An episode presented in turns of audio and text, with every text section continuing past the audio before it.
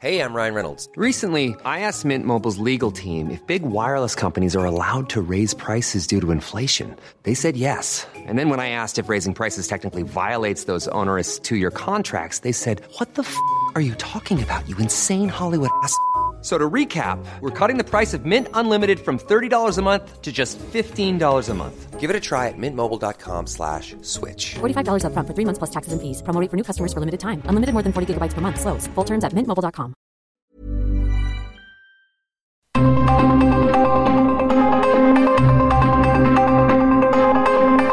El Heraldo Radio presenta Zona de Noticias con Manuel Zamacona. Zona de Noticias, el epicentro de la información.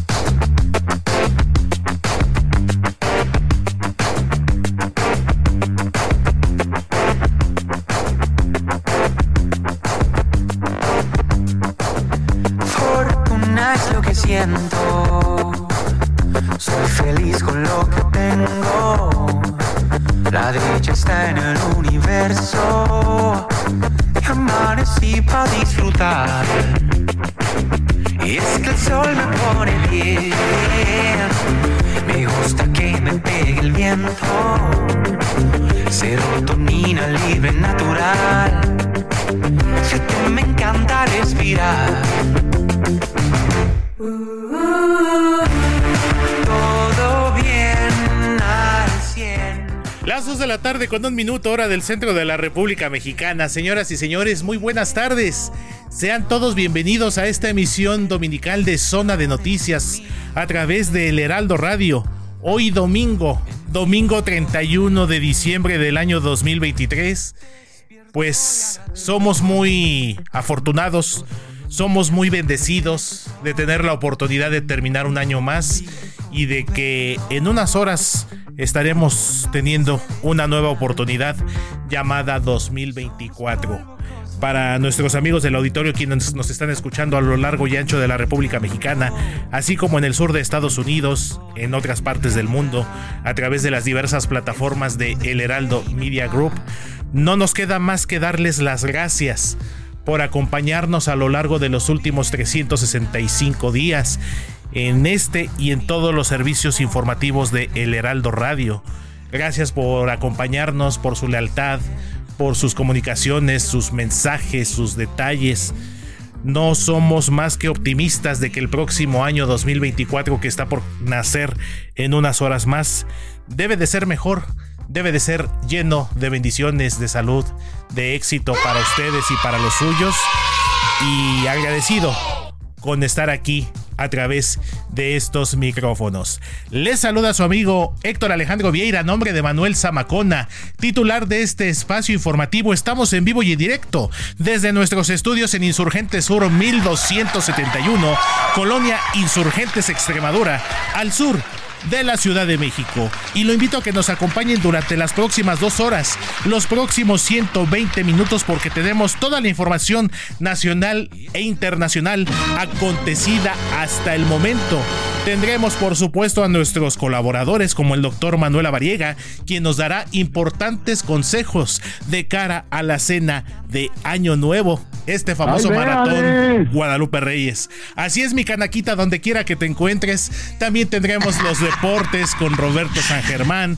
Tendremos a nuestra querida Paulina Amosurrutia con su colaboración Mujer Plena, un tema, dos temas educativos que marcaron la agenda de este 2023. Entonces, ¿qué más podemos pedir? ¿Qué más podemos ofrecerles? El mejor programa de radio vespertino del fin de semana y con el gusto de acompañarlos. Cuando en este momento son las 2 de la tarde con 3 minutos hora del centro de la República Mexicana, comenzamos con un resumen con la información más destacada ocurrida hasta el momento.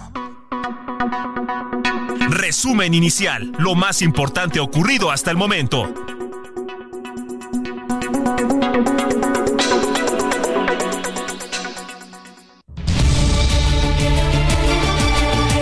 Presidente Andrés Manuel López Obrador encabezó esta mañana el primer recorrido del tramo Cancún-Palenque del tren Maya.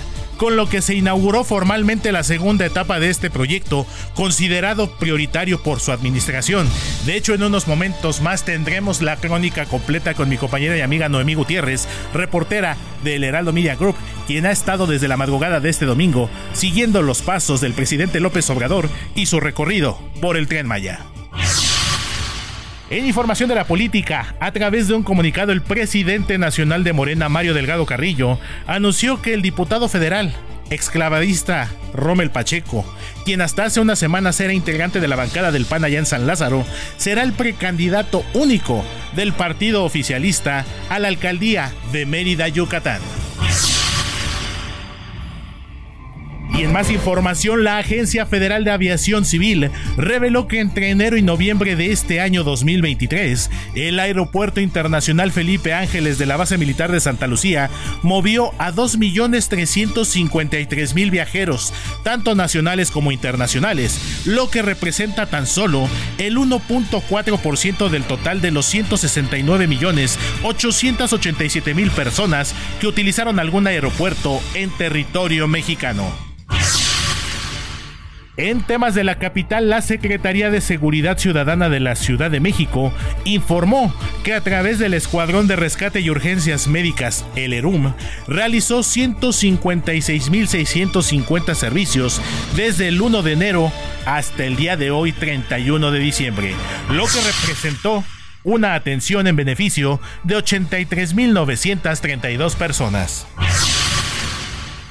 En información internacional, al encabezar la misa de Año Nuevo en la Basílica de San Pedro, allá en el Vaticano, el Papa Francisco lamentó que las palabras de esperanza y gratitud que suelen expresarse con motivo del Año Nuevo sean una apariencia, así lo calificó, ya que dijo, son aplastadas por los intereses personales. 24 muertos y 108 heridos, 25 de los cuales se encuentran graves, es el saldo de un ataque perpetrado este sábado por fuerzas ucranianas contra la ciudad rusa de Belgorod, esto en la frontera entre ambos países y que ha sido una de las más castigadas por la guerra entre Kiev y Moscú, que comenzó el 24 de febrero de 2022. Y en información deportiva, la directiva del Club Pachuca de la Liga MX Femenil anunció mediante un video en sus redes sociales la mañana de este domingo la salida de la delantera y campeona del mundo española Jennifer Hermoso, cuyo destino podría apuntar a las Tigres de la Universidad Autónoma de Nuevo León. Y en información que no nos gusta dar, lamentablemente, el Instituto Nacional de Bellas Artes y Literatura informó que la primera actriz Ana Ofelia Murguía falleció este domingo a la edad de 90 años. Ana Ofelia Murguía es reconocida por su destacada trayectoria de más de 60 años en teatro, cine, televisión y por si fuera poco en doblaje. Esto habla de su calidad, donde incluso en el año 2017 le dio voz al personaje de Mamá Coco en la cinta Coco precisamente de Disney. Descanse en paz, Ana Ofelia Murguía.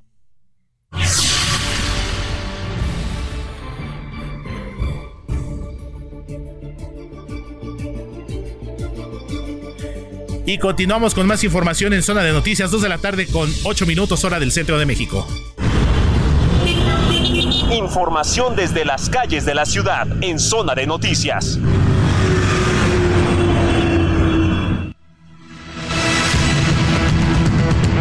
Así, con toda la acción desde las calles de la Ciudad de México, quien ha estado desde las primeras horas de este domingo al pie del cañón y saludo con muchísimo gusto a mi compañero y amigo Javier Ruiz, reportero vial de Heraldo Media Group, quien nos tiene el reporte desde las calles de la ciudad. Mi querido Javi, ¿cómo estás amigo? Muy buena tarde, te saludo con gusto. Excelente tarde, mi estimado Héctor. Pues Héctor, ya muchas personas están acudiendo ya al Paseo de la Reforma. Justamente pues estarán acudiendo a este baile que se llevará por la noche. Justamente se tiene programado que el, calcero Rubén Blas pues inicie a las 10 de la noche a tocar en el Ángel de la Independencia y prácticamente desde la columna de las inmediaciones de la glorieta de la Huehuete. Han colocado varias pantallas prácticamente sobre el paseo de la reforma, desde el Ángel de Independencia, en medio del Ángel de Independencia y también llegando a la glorieta de la Huehuete se encuentra el escenario, mencionaste que se espera que el artista salga a las 10 de la noche, sin embargo, desde las 6 de la tarde pues ya se espera que lleguen otros artistas más a amenizar pues justamente la noche, así que poco a poco van llegando ya algunas eh, personas, se esperan más de 100 mil personas y también se monta un operativo por parte de elementos de la Secretaría de Seguridad Ciudadana, donde pues estarán participando para dar realidad y por supuesto también para garantizar la seguridad de todos los asistentes. El circulación cerrado, al menos en el Ángel Independencia hacia la Avenida Los Insurgentes, la mejor opción es utilizar la Avenida Chapultepec, es la mejor alternativa debido pues a estos cortes viales que justamente lleva la Secretaría de Seguridad Ciudadana. Héctor, es el reporte que tenemos. Pues como cada año, mi querido Javi, lo que ya se está volviendo una tradición, este baile con motivo del año nuevo ahí en la glorieta del Ángel de la Independencia, entonces estaremos muy pendientes. Y sí, como suele pasar en este tipo de eventos multitudinarios, pues no está de más que la gente llegue un poquito antes, si es posible, para alcanzar lugar lo más cerquita posible del escenario y aventarse unos buenos pasos de salsa. Muchísimas gracias, mi querido Javi. Cualquier cosa, situación que se requiera, estaremos nuevamente en contacto contigo. Claro que sí, estamos atentos. Hasta luego. Un fuerte abrazo. Abrazo de vuelta, mi querido Javier Ruiz, compañero y amigo reportero vial del Heraldo Media Group. Dos de la tarde con 10 minutos, hora del centro de México.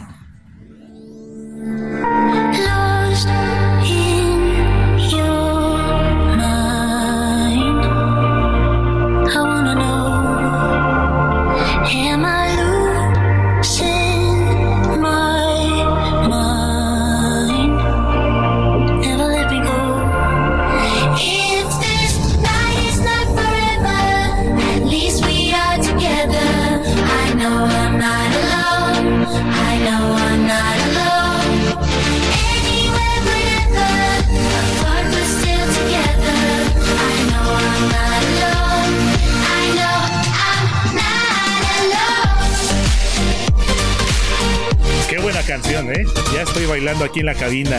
Y les cuento, estamos escuchando Alone, un tema del productor y DJ noruego Alan Walker, que cuenta con la aportación vocal de la cantante sueca Noni Bau.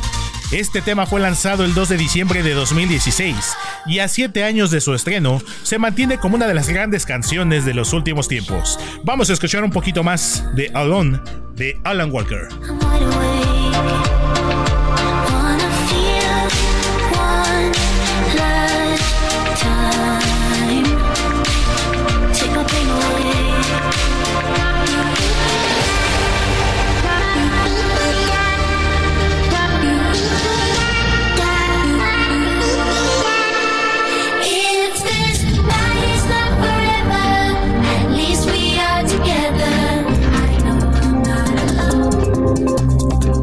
Manuel Zamacona en Twitter e Instagram, arroba Zamacona al aire.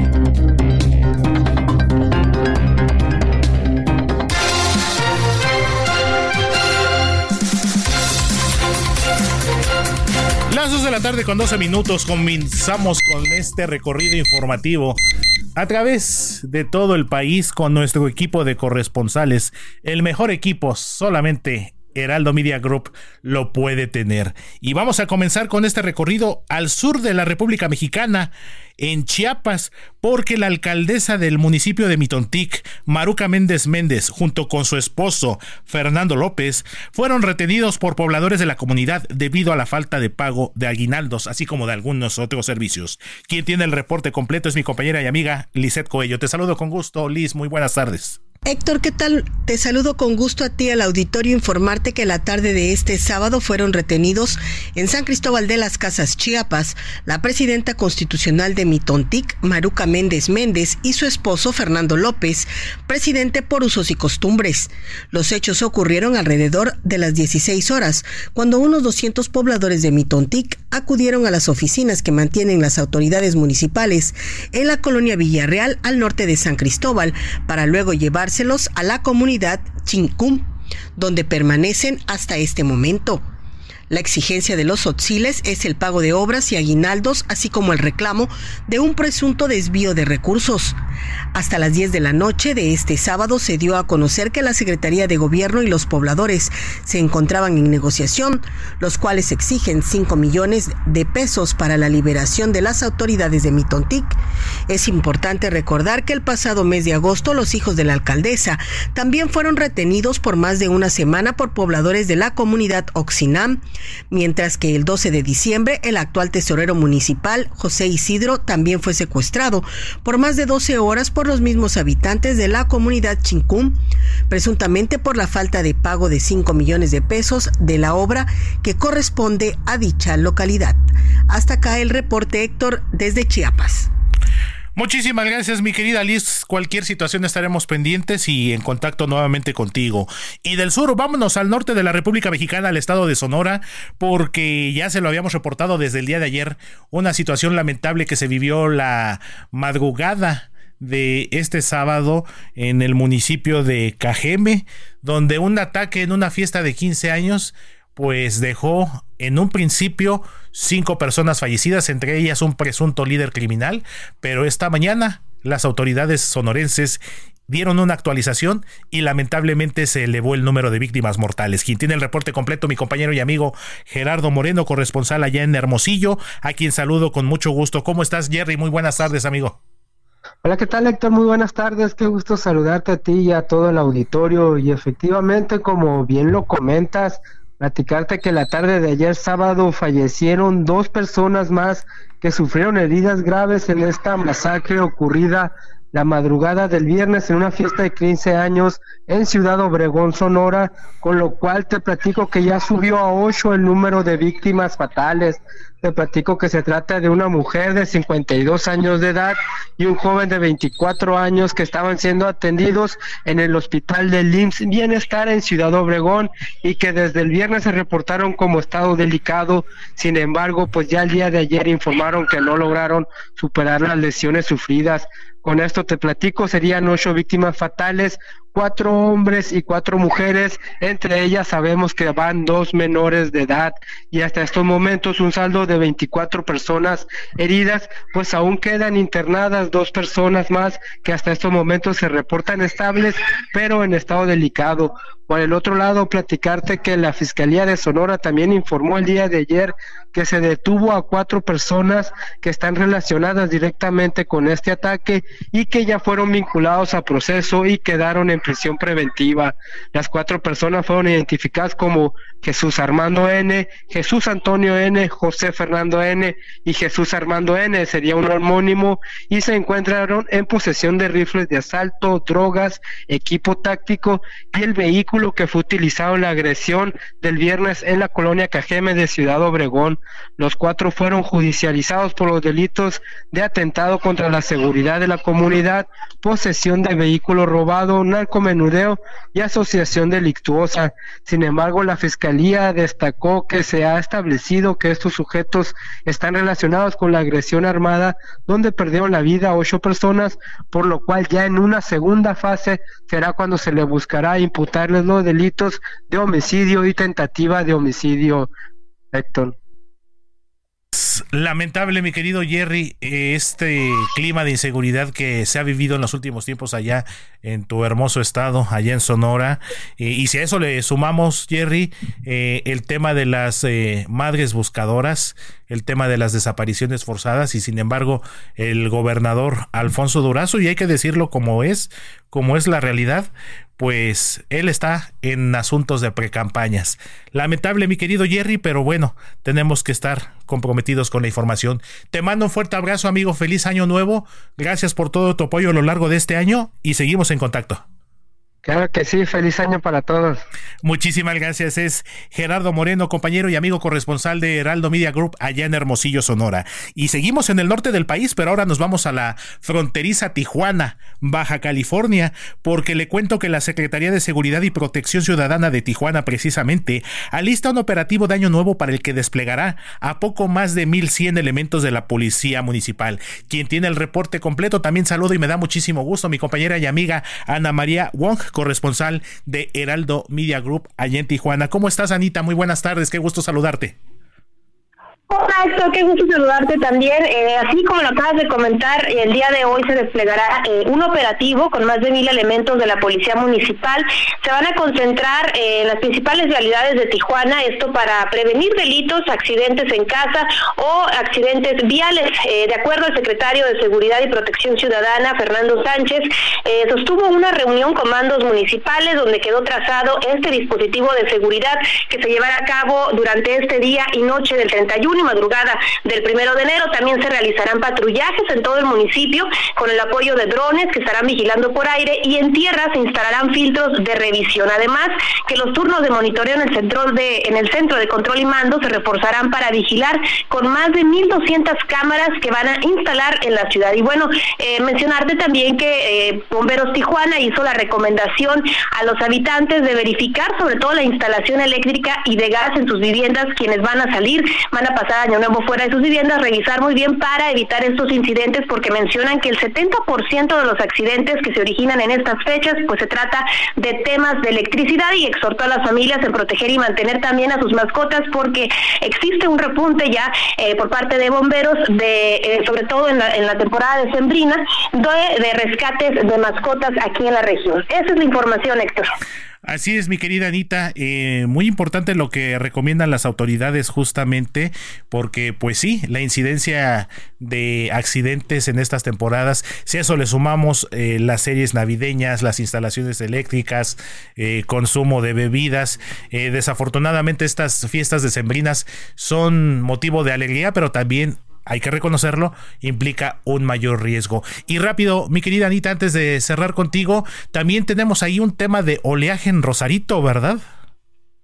Sí, fíjate que desde el día jueves eh, se registró marea alta y este entonces está este exhorto por parte de las autoridades tanto de Rosarito y de Tijuana, quienes están recomendando no acudir al área de la playa, no realizar actividades acuáticas. Se lleva también a cabo ahí un operativo de vigilancia para evitar que las personas se acerquen, porque sí ha sido bastante la marea. mencionan que son 13 metros de altura de las olas, entonces sí eh, están resguardando toda esa área y va a seguir esta recomendación el día de hoy y mañana pues a tener mucho cuidado quienes anden por allá por las playas de Rosarito. Mi querida Anita, te mando un fuerte abrazo, también mis mejores deseos de parte de todo el equipo, para ti, para los tuyos. Gracias por todo tu apoyo durante este año y estoy seguro que el próximo año seguiremos haciendo este extraordinario equipo. Te mando un abrazo fuerte, Anita. Claro que sí, Héctor. Feliz, feliz año nuevo. Feliz año nuevo, mi compañera y amiga Ana María Wong, corresponsal de Heraldo Media Group allá en Baja California. Y vámonos rápidamente a Monterrey, a Nuevo León, específicamente al municipio de Apodaca, porque justo lo que comentaba mi compañera Ana María Wong con los accidentes, lamentablemente hubo uno ayer en Apodaca con un tema de explosión de pirotecnia en un domicilio. Quien tiene el reporte completo, mi compañero y amigo Juan Teniente, corresponsal de Heraldo Media Group allá en Monterrey. Te saludo con gusto, mi querido Juan. ¿Qué tal, Héctor? Te con gusto desde Monterrey. Pues mira, una familia integrada por cuatro personas resultaron heridos después de que su casa se incendió, pero esto no fue todo, sino que al interior de este domicilio en el municipio de Podaca tenían almacenados una cantidad eh, pues no calculada de pirotecnia, la cual aparentemente, de acuerdo a versión oficial, se vendía en redes sociales. Esto, aunque ya está prohibido en el estado de Nuevo León, pues hay gente que todavía vende en redes sociales esta pirotecnia, la cual eh, pues explotó después del incendio. Ahí resultaron lesionados Carla María Villela Morales de 36 años con quemaduras de dos, de segundo y tercer grado en su mano derecha, madre de los menores al igual que Irán Humberto, de 11 años, él con una herida en su mano eh, izquierda por la caída de un vidrio, así también como la Larisa Carrión, de 4 años, con quemadura de segundo grado en su mano izquierda, así también como Mónica Carrión, de 2 años, quien pues está siendo valorada en el hospital de zona número 21 por inhalación de humo. Estos hechos sucedieron en la calle Álamo, eh, en la colonia del mismo nombre, el municipio de Apodaca. Es así como autoridades tanto de Protección Civil del Estado, Municipal, Seguridad Pública, Bomberos y tres ambulancias acudieron a este domicilio marcado con el 551, te repito, en la calle Álamo de la colonia Los Álamos, en el municipio de Apodaca, para atender y trasladar a los lesionados al hospital número 21 del Seguro Social. Hasta aquí reportes de Monterrey, Nuevo León. Héctor, te saludo con gusto desde acá.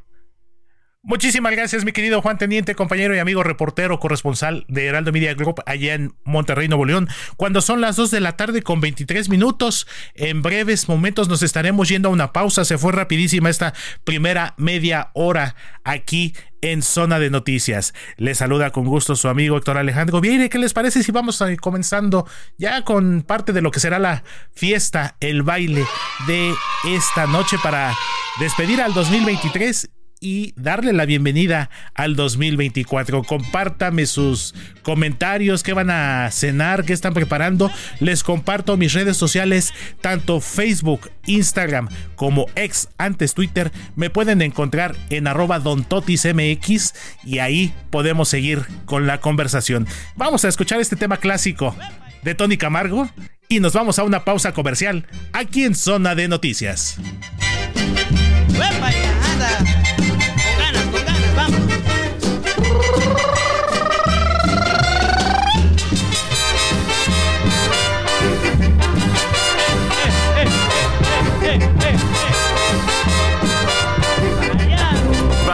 Una pausa y regresamos con Manuel Zamacona a Zona de Noticias.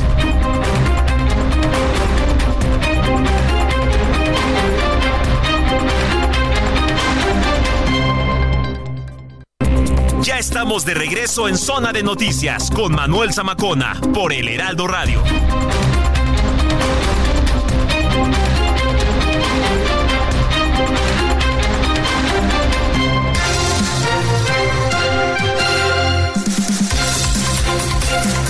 Las 2 de la tarde con 30 minutos hora del centro de la República Mexicana. Comenzamos esta segunda media hora de zona de noticias a través del Heraldo Radio. Hoy domingo 31 de diciembre de 2023. Y le voy a platicar y le voy a contar lo siguiente. El pasado 26 de diciembre se relanzó se relanzó la marca, aunque ahora es operada por el ejército mexicano, la Aerolínea Mexicana de Aviación este proyecto también del gobierno del régimen obradorista en el que buscará tener también control de la aviación civil. Y bajo la secretaría bajo la administración justamente de la Secretaría de la Defensa Nacional se puso en marcha con un primer vuelo que salió de allá del aeropuerto Felipe Ángeles el de la base militar de Santa Lucía y originalmente tenía contemplado aterrizar en Tulum. Sin embargo tuvo que ser desviado a Mérida, lo que causó revuelo, lo que causó una serie de críticas por el funcionamiento de esta aerolínea. Y se lo cuento porque precisamente esta semana en el referente informativo en televisión, mi compañero y amigo Manuel Zamacona, titular de este espacio informativo, entrevistó a un especialista en temas aeroportuarios y de, aviación, como lo es Fernando Gómez Suárez. Analizaron pues, ¿qué es lo que implica el lanzamiento, el relanzamiento de Mexicana de Aviación? Y esto fue lo que platicó. Vamos a escucharla. La entrevista en Zona de Noticias.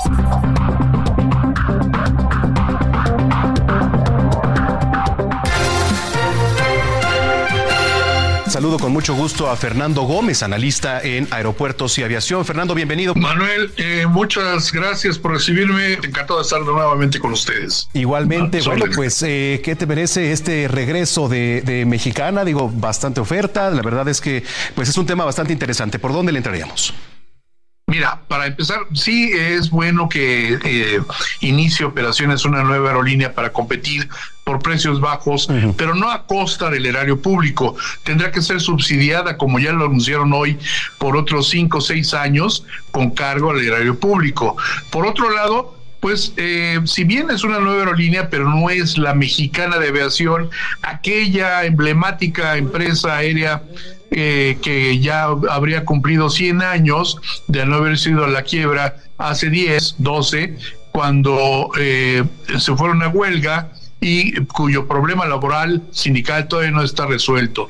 Esto es, no regresa mexicana, regresa el nombre nada más, porque el gobierno a través de la aerolínea del Estado mexicano, eh, pues compró los derechos de marca y otras propiedades pero no es la mexicana, no son los ocho mil trabajadores afectados que regresan al aire a operar, ni son las aeronaves, no existe nada ya más que la marca. Ahora, los destinos que están anunciando, fabuloso que anuncien 20 destinos, pero con un solo avión esperemos a que se vayan incorporando 3, 5, los 10 que al menos anunciaron para tener esa proyección, porque si no, pues estamos, están haciendo el Poder Ejecutivo castillos en el aire y no estamos concretamente avanzando en nada. Si bien empieza con esta aeronave de la Fuerza Aérea Mexicana, pues tiene una capacidad de cupo y de demanda, obviamente, pues no significa la gran competencia tampoco para las demás aerolíneas, puesto que si la mayoría de las, por ejemplo, Aeroméxico tiene 108 aviones, Inter, este, Volaris tiene 102 y eh, Viva tiene 85, Aeromar con 35, ocupaba el tan solo el 5% del mercado aéreo nacional y pues tras la salida de Interjet pues también casi no hay capacidad para atender la demanda que se esperaba cubriera. Están cubriendo los destinos más importantes, Manuel, eh, los destinos más rentables y ahí entran a competir con las demás aerolíneas, lo cual está bien por un lado, pero lo que hace falta es comunicar mejor al país en destinos que están siendo desatendidos tras la salida de Mexicana, Aviaxa, Interjet, Aeromar, etcétera, etcétera, y que falta comunicar no nada más a los destinos más rentables, que ahí está el negocio, pero competir entre ellos podría generar una competencia depredatoria con tarifas de a peso para ganar mercado y eso no es conveniente para nadie, ni para las mismas empresas aéreas que tienen que subsidiar con las tarifas donde sí bajas, pero al final de cuentas ha sido comprobado con Taesa, con Alegro, con muchas aerolíneas que han, eh, este, eh, Azteca, eh, líneas aéreas Azteca, que utilizaron esa, esa estrategia comercial, mercantil, de vuelos muy baratos y a crédito y nunca pudieron recuperar el vuelo. Oye, Fernando, eh, ahorita decías algo muy importante. Esto pues apenas comienza un avión. ¿Cuánto tiempo crees que pudiera tardar ya en consolidarse nuevamente? Como digo, aquella marca no va a ser lo mismo, como bien comentas, pero ¿cuánto tiempo aproximadamente ya para cubrir pues el objetivo que se están planteando? Mira, suponiendo que tuvieran los 10 aviones una vez ya integrados, incorporados y distribuidos de acuerdo a las rutas que quieren cubrir, de acuerdo a la capacidad de las aeronaves respectivas, pues podríamos estar hablando de que un año y medio, dos años, cuando mucho dos años y medio, podría considerarse una empresa de esta magnitud como rentable, como autofinanciera, autofinanciada porque eh, pues no, no está bien, no es correcto subsidiar por tantos años, porque no es dinero del Ejecutivo, es dinero del erario público. Usted, ama de casa, estudiante, trabajador, vuele o no vuele, tendremos que pagar los costos de esos subsidios o los errores por malos cálculos, mala planeación, si bien no se trata de una aerolínea con fines de lucro, como ya lo anunciaron, por ser una aerolínea que va a manejar eh, personal militar y con, pero sin embargo está siendo administrada por la empresa, una sociedad anónima, a final de cuentas, pues debe de buscar su tasa de autofinanciamiento. Si no, no tiene sentido. Irse a cinco o seis años es mucho. ¿Por qué? Porque trasciende los exenios y el dinero, pues a final de cuentas alguien lo va a tener que sacar o disponer de algún lado. Y no se trata de eso, Manuel. Totalmente. Hoy aprovechando que te tenemos aquí este, en comunicación, Fernando, bueno, pues se inauguró una de las obras pues faraónicas del presidente Andrés Manuel López Obrador, que fue el aeropuerto Felipe Ángeles. ¿Cómo has visto el balance? ¿Qué tanto ha servido? ¿Qué tanto no? ¿Cómo, cómo lo ves desde tu punto de vista y experiencia? Mira, el Felipe Ángeles todavía no arranca bien, precisamente porque le hace falta, al igual que con El Felipe Ángeles está padece de una de un plan estructural, de un plan ejecutivo fehaciente, o sea, a fondo, presentaron algo, a grosso modo, pero no hay un plan ejecutivo como tal. Si no, no hubieran pasado las cosas como el no haber conseguido las aeronaves que prometieron, el haber retrasado desde el primero de diciembre la inauguración del vuelo, como eh, el aeropuerto Felipe Ángeles con la mitad de las posiciones de abordaje que debió de haber arrancado con 28, tiene 14 actualmente, faltan otras etapas de construcción, pero así lo habían anunciado y no cumplieron.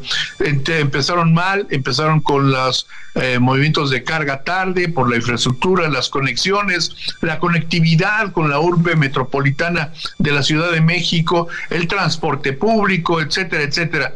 Todo eso tenía que venir integrado dentro de un paquete con costos, financiamientos, porque entre más se retrasa una obra, más costosa va saliendo y más eh, se alejan los beneficios que se persiguen. Quiero decir con esto que ojalá le hubiera ido bien a ese aeropuerto para que le fuera bien a la capital, al país, al turismo, se detonaran empleos, se generara mayor dinamismo económico, pero no ha sido posible. Y por ahí están se les ocurren algunas cosas para tratar de, remediar. Cuando el remedio está, ya lo hemos advertido antes, Manuel, con un plan estratégico integral, pero no hay oídos que quieran escuchar hasta el momento. Eh, son ocurrencias, son malos consejos, no obstante la buena intención del jefe del Ejecutivo, pero creo que sus asesores, sus secretarios, pues no están trabajando parejo, por así decirlo, para levantar el vuelo de un México que, que requiere mayores eh, proporciones de desarrollo. Bueno, pues yo agradezco mucho que hayas tomado la comunicación. ¿Dónde te podemos seguir en redes sociales? En Fer Gómez Suárez en Twitter o en el blog eh, consultoraeroportuario.blogspot.mx. Gracias, saludos y que sea un gran 2024. Igualmente, felicidades a todos. Gracias. Mujer Plena con Paulina Mosurrutia.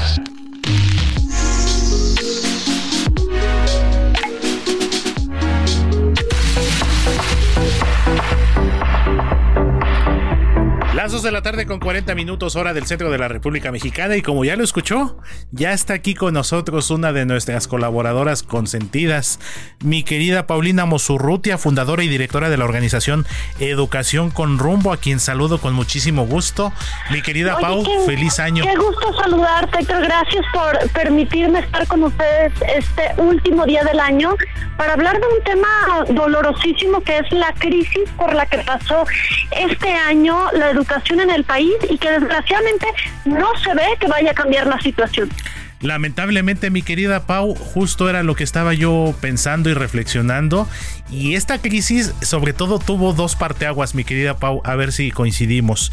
El tema de los libros de texto y los recientes resultados de la prueba PISA. Mm, casi coincidimos porque creo que la prueba PISA fue el resultado de una crisis no cuidada. Es decir, para mí los dos parteaguas fue que seguimos arrastrando la crisis post-pandemia, que hubo un decremento enorme en temas de lectoescritura, lógico, matemáticas y ciencias, que desde Educación con Rumbo fue lo que estuvimos exigiendo por medio de amparos, eh, ruedas de prensa, y que al final del año, pues entonces encontramos en los resultados de PISA lo que, no diría lo inimaginable, lo que imaginábamos, lo que habíamos dicho que había pasado, y lo que pasó, que es que tenemos un detrimento enorme en la educación en el país, una crisis que deja en el nivel más bajo en los últimos 20 años en la educación. Y para que lo podamos explicar con la gente que nos escucha es pensar que hoy tenemos niños que no pueden hacer eh, operaciones básicas, ¿no? Eh, multiplicación, división, que no diferencian, esto es importantísimo, doctor, el, un hecho científico, un fact de una opinión. Y además que son analfabetos prácticos, un término muy doloroso en donde pueden leer, pero no, no entienden lo que están leyendo y en consecuencia, pues no pueden tener un empleo de calidad, no pueden acceder a educación media superior, entre otras muchas cosas delicadas. Así es, mi querida Pau, bien lo dices. Yo lo conocía con otro término, no sé si aplique, mi querida Pau. Una maestra de la universidad me, nos lo eh, mencionaba constantemente el término analfabeta funcional. Así es. Sí, mi querida Pau, aquí estoy. ¿Sí me escuchas, Pau? Creo que tenemos aquí problemitas con la comunicación. Como bien lo comenta nuestra querida Paulina Mosurrutia, esta crisis que vive la educación en nuestro país y que si, efectivamente se vino a agudizar, se vino a acrecentar con la, con la pandemia y si a eso le sumamos un factor importante que también eh, afectó la educación de los niños y niñas en nuestro país, pues que a raíz de esta pandemia de COVID-19 que empezó justamente hace casi cuatro años, también el nivel de deserción se elevó en los planteles desde educación básica de nuestro país. Ya te escuchamos de nuevo, mi querida Pau. E-, ese es otro punto importantísimo. El nivel de deserción que quedó de la pandemia fue de más de un millón doscientos mil niños y se estuvo agravando año con año. Y hay que pensar que, perdón que lo diga así de burdo, pues los niños no desaparecen cuando dejan de ir a la escuela. En el mejor de los casos entran a laborar en el empleo informal y, tú dirás, ese es el mejor de los casos. Pues sí, porque en el peor de los casos entran al crimen organizado, a las bandas delictivas y a todo esto que agrava la situación de nuestro país.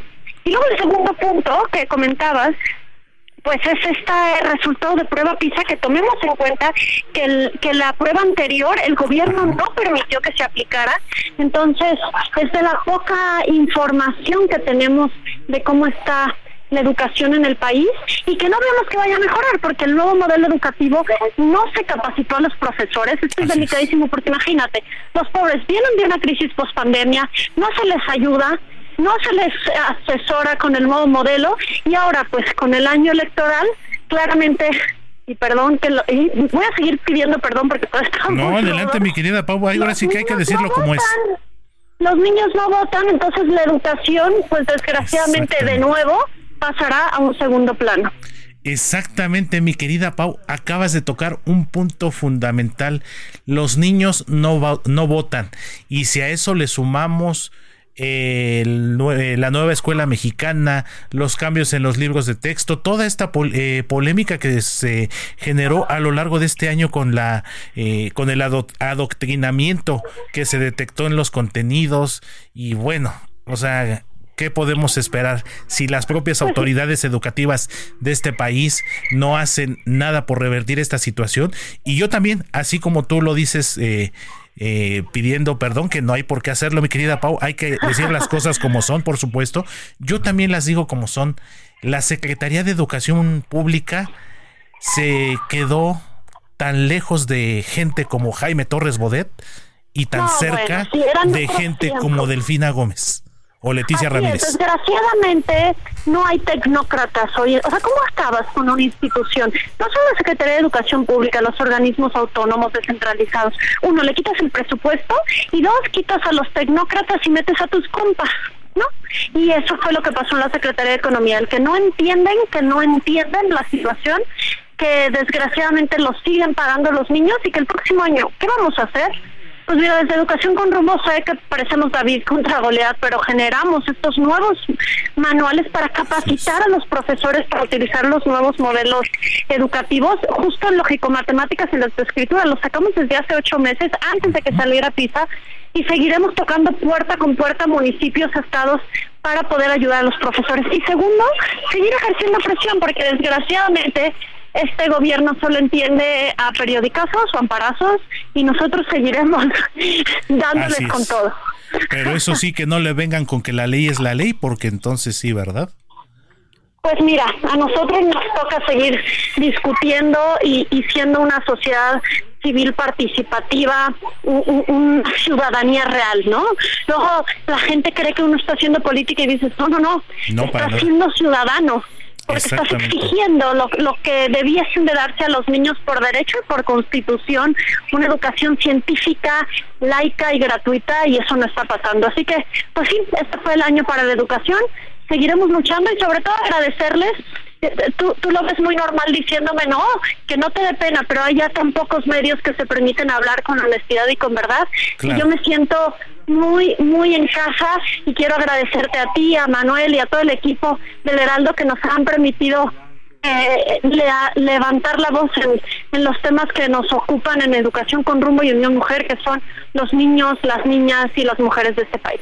Así es, mi querida Pau, y lo hacemos con todo el compromiso, por supuesto, como ciudadanos que somos, por nuestra niñez, porque a lo mejor se va a escuchar muy muy coloquial, pero ahí dicen, uno como quiera, Pau, pero las criaturas, ellos que son los que vienen detrás de las generaciones que ya vamos más allá de la mitad del camino. Imagínate nada tienes más. toda la razón, tienes toda la razón. Pues un abrazo, feliz año nuevo, que sigamos luchando, que hagamos un plan que nos ponga la piel chinita para cambiar al país, a nuestra familia y a nuestra persona y seguiremos compartiendo todo lo que sea necesario, mi querida Pau. El espacio está abierto y tú sabes que siempre es un gusto platicar contigo y estar muy al pendiente de estos temas que nos interesan. Un abrazo fuerte para ti, mi querida Pau, para tu familia y por supuesto que el 2024 sigamos haciendo este extraordinario equipo.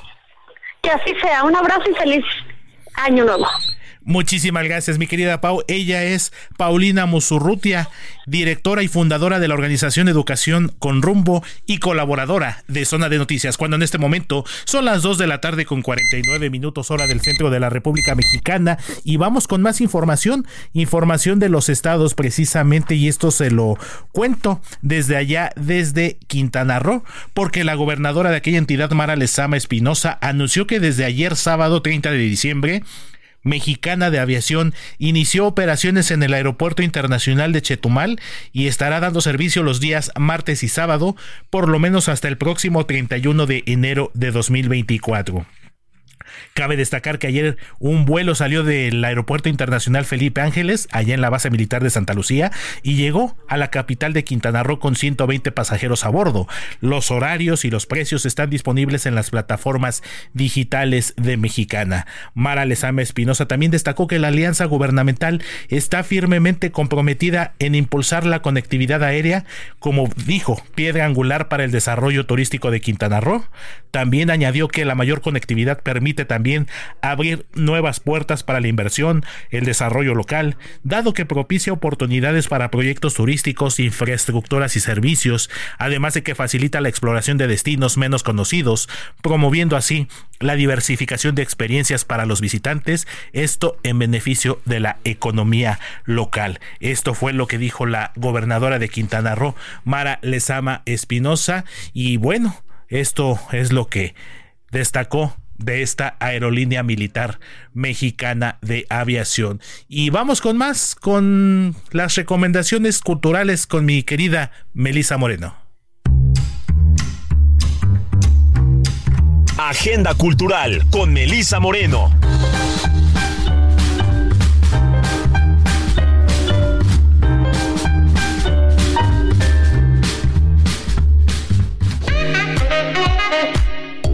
Bienvenidos a la Agenda Cultural del Heraldo de México. Yo soy Melisa Moreno y esta es nuestra selección para Zona de Noticias. Mamá se va, dejando a Catalina y a sus dos hermanos menores en casa en pleno 1985 en la Ciudad de México. Catalina crea una mentira lunar para mantener el corazón de sus hermanos intacto, mentira que cada vez es más difícil de sostener. Los años pasan rápido sobre la familia, la mentira lunar es descubierta y los recuerdos son un monstruo que persigue a Catalina hasta que ella misma, en un reencuentro inesperado, encuentra la verdad. Mamá se fue a la luna se presenta en el Foro Lucerna los jueves a las 8 de la noche. Un viaje que revelará la verdad sobre un pasado que es todo menos inocente. En un mercado de maravillas, ¿qué pensaba encontrar Nina? Un juego de dados, buscaba su viaje al pasado, dice.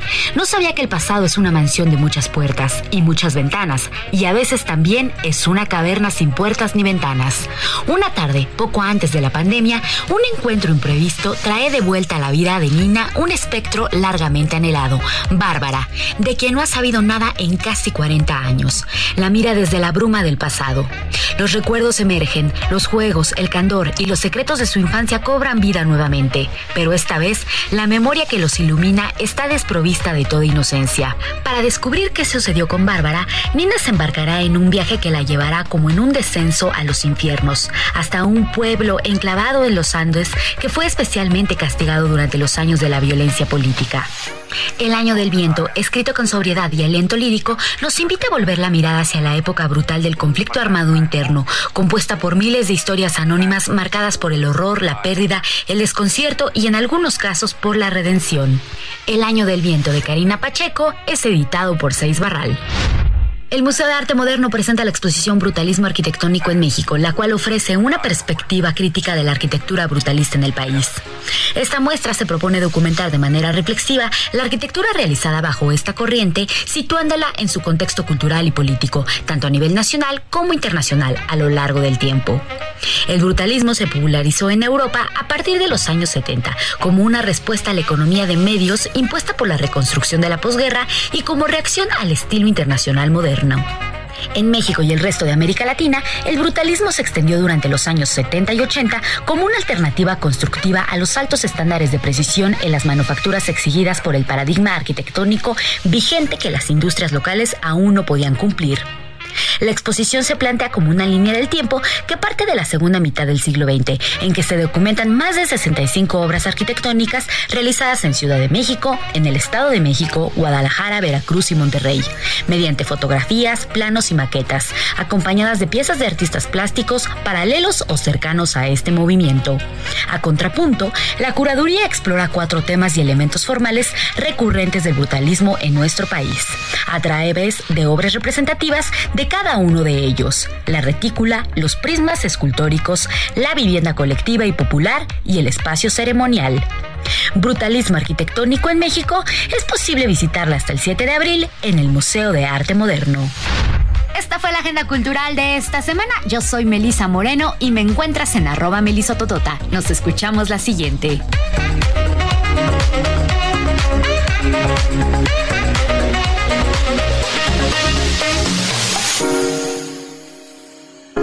Muchísimas gracias como siempre mi querida Meli Moreno y ya son las 2 de la tarde con 54 minutos. Vámonos a una pausa y continuamos con más aquí en Zona de Noticias.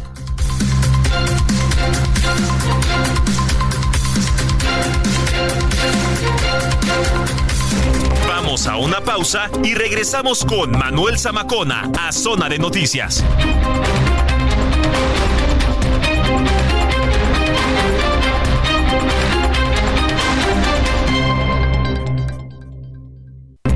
Ya estamos de regreso en Zona de Noticias con Manuel Zamacona por El Heraldo Radio.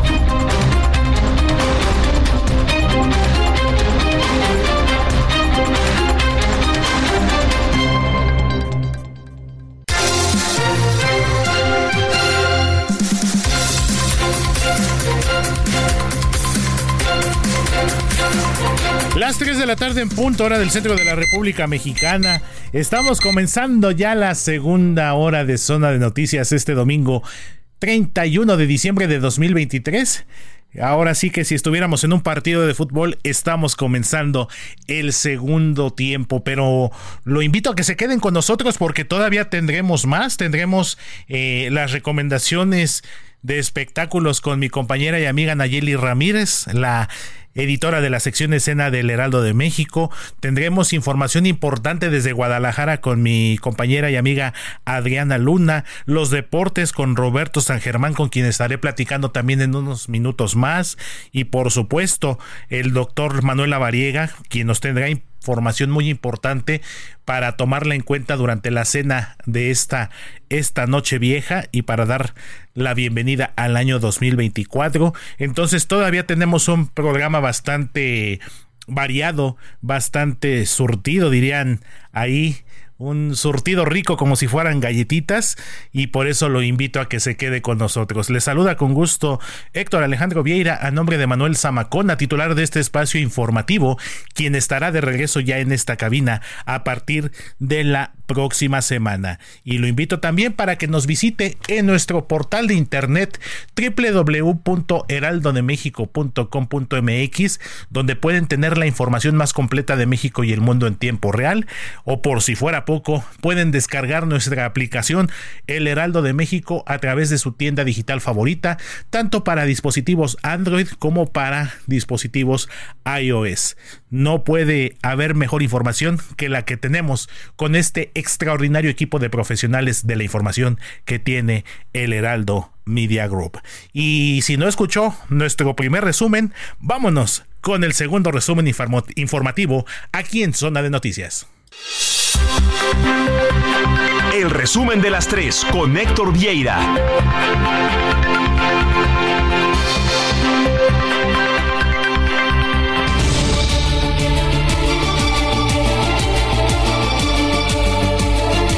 Y durante las primeras horas de este domingo, el presidente Andrés Manuel López Obrador encabezó el primer recorrido del tramo Cancún-Palenque del tren Maya con lo que quedó formalmente inaugurada la segunda etapa de este proyecto, considerado prioritario, aunque para algunos faraónico, por parte del gobierno federal.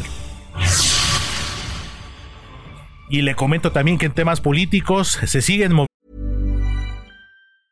Hey, I'm Ryan Reynolds. Recently, I asked Mint Mobile's legal team if big wireless companies are allowed to raise prices due to inflation. They said yes. And then when I asked if raising prices technically violates those onerous two year contracts, they said, What the f are you talking about, you insane Hollywood ass? So to recap, we're cutting the price of Mint Unlimited from $30 a month to just $15 a month. Give it a try at mintmobile.com slash switch. $45 upfront for three months plus taxes and fees. Promo for new customers for limited time. Unlimited more than 40 gigabytes per month. Slows. Full terms at mintmobile.com.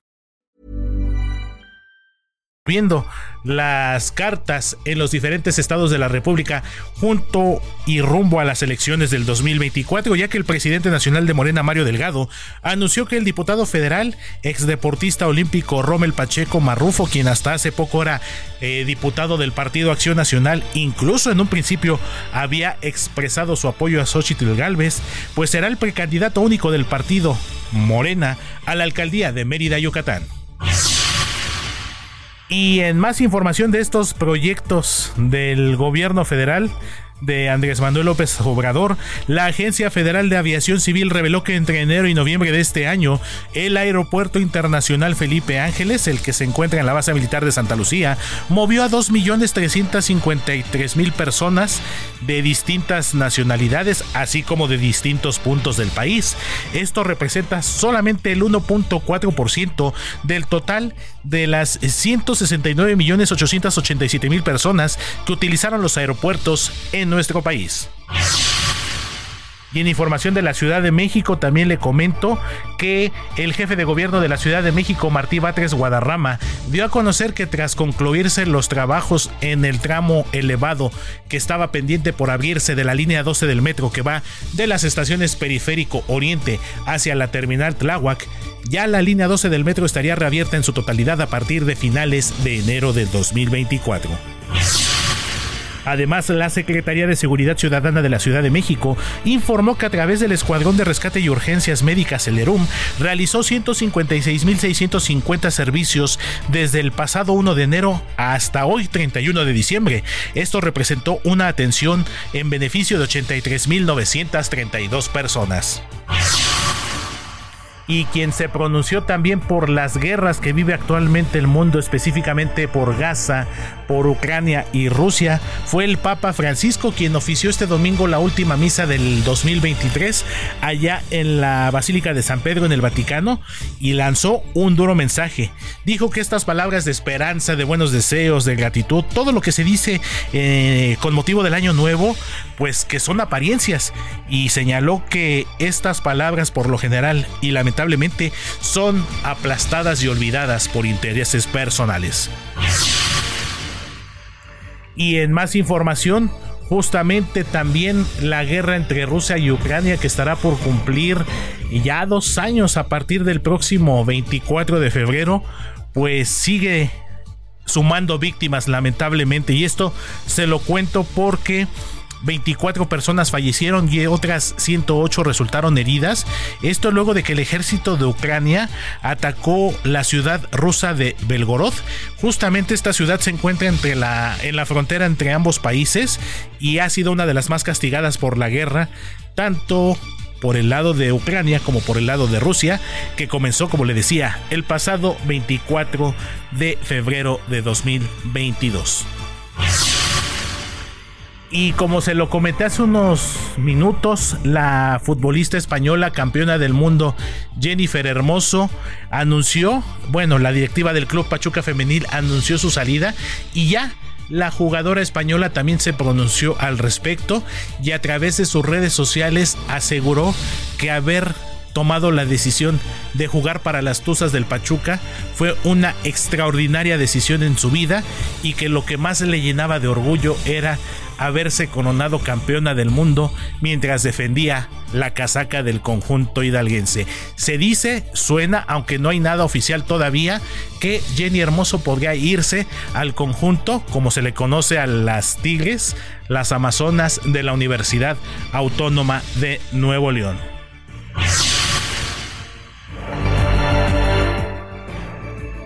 Y también información dicen por ahí y lamentablemente es una situación que sí es recurrente. No sé si sea una mala coincidencia que cuando muere alguien del medio artístico se van de tres en tres. Hace apenas un par de días se daba a conocer el fallecimiento de la actriz y bailarina Rosy Mendoza quien había fallecido, quien falleció lamentablemente a los 80 años de edad. Y pues el día de hoy hoy domingo 31 de diciembre, el Instituto Nacional de Bellas Artes y Literatura dio a conocer el fallecimiento de la primerísima actriz Ana Ofelia Murguía a los 90 años de edad. Imagínese nada más, tuvo una destacada trayectoria en cine, teatro, televisión por más de 60 años y a lo mejor algo que tiene el mundo del doblaje que es maravilloso, que permite que grandes actores puedan prestar sus voces para proyectos que parecería no tener relación, como proyectos infantiles. Pues Ana Ofelia Murguía en 2017 justamente, es decir, hace siete años casi, pues nada más ni nada menos que le dio le dio voz al personaje de Mamá Coco. Esta, en lo personal, a mí me, me gustó mucho esta película de Disney, Coco, muy emotiva. Creo que algunos incluso salimos del cine con la lagrimita en el ojo, pues Ana Ofelia Murguía le dio voz a Mamá Coco y hoy lamentablemente falleció. Descanse en paz, Ana Ofelia Murguía. 3 de la tarde con 9 minutos hora del centro de la República Mexicana. Continuamos con más aquí en Zona de Noticias a través de El Heraldo Radio. Sigue a Manuel Zamacona en Twitter e Instagram, arroba Zamacona al aire. Zona de Noticias con Manuel Zamacona.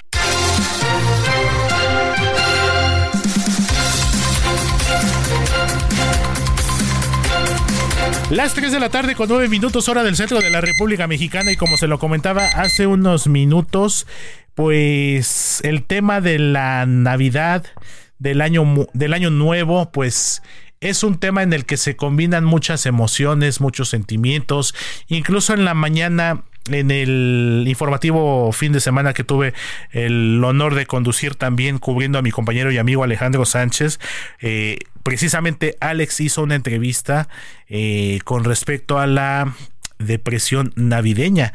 Por eso es muy importante recibir el año nuevo y estar preparado mentalmente para ello, pero quien nos tiene este trabajo extraordinario como siempre los hace es mi compañera y amiga Adriana Luna, corresponsal de Heraldo Media Group allá en Guadalajara, Jalisco. ¿Cómo estás mi querida Adri? Muy buena tarde.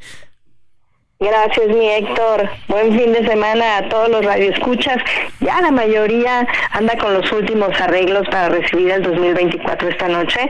Que el vestido, los zapatos, el traje, los romeritos, el pavo, el vinito. Pero ya preparamos la mente para cerrar el año. ¿Cómo hay que ver los retos que no se lograron en este 2023? Vamos a escuchar a Julio Villegas. Él es especialista del Instituto Jalisciense de Salud Mental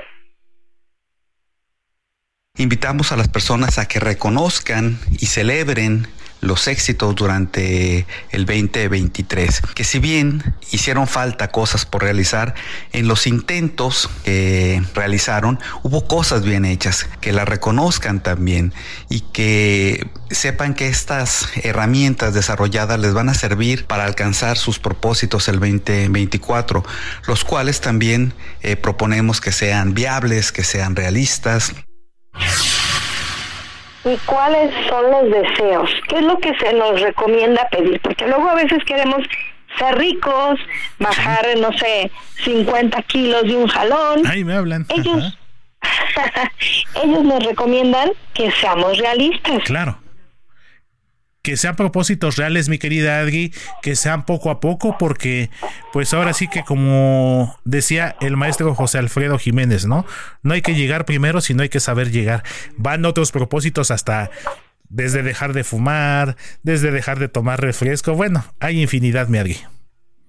Sin lugar a dudas, hay muchas oportunidades que hacer, pero aparte también los retos, ¿no? Como escuchábamos a Julio Villegas. Si no logramos en este 2023 lo que, lo que intentábamos, bueno, al menos hicimos el esfuerzo. También el especialista comenta que no existe la depresión navideña que sí dan crisis por la depresión, la angustia y la ansiedad, que ya se vienen arrastrando durante meses hasta por años. Por ejemplo, de cada 10 personas con síntomas depresivos, 8 jamás van a saber lo que tienen como enfermedad emocional con nombre específico y con tratamiento profesional porque no van. Y además, de las dos personas que sí reciben atención, ¿cuánto crees que tardan en darse cuenta de que están con una enfermedad emocional? 15 mm. años. Antes se automedicaron, tomaron remedios caseros, intentaron echarle ganas, ¿no? Como dice mucha gente, medidas de autoayuda, recomendaciones de redes sociales, leyeron libros y todo esto va postergando la atención profesional y la dejamos y dejamos hasta que finalmente truena o tronamos emocionalmente y más con la pandemia, ¿no? Todos estamos tocados con la pandemia, así que hay que estar pendientes y sobre todo disfrutar mucho a nuestra familia en la noche, mi querido Héctor. Así es, mi querida Adri, bien lo dices.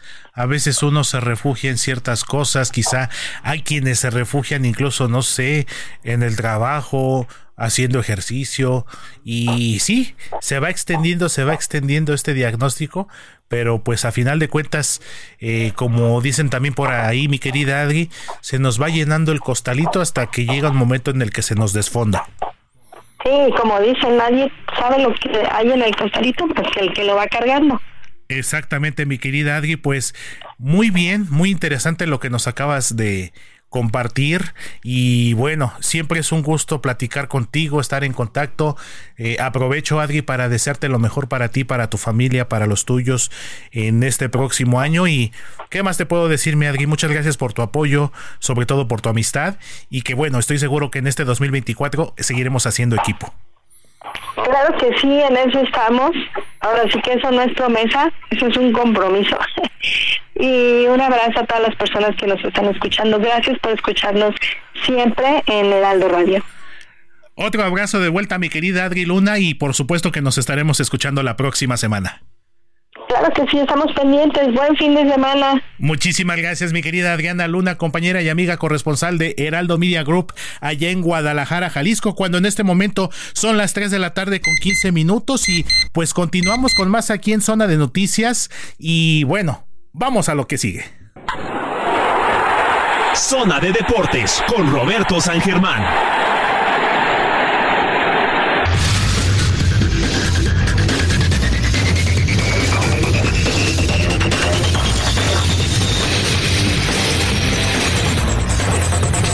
3 de la tarde con 15 minutos hora del centro de la República Mexicana.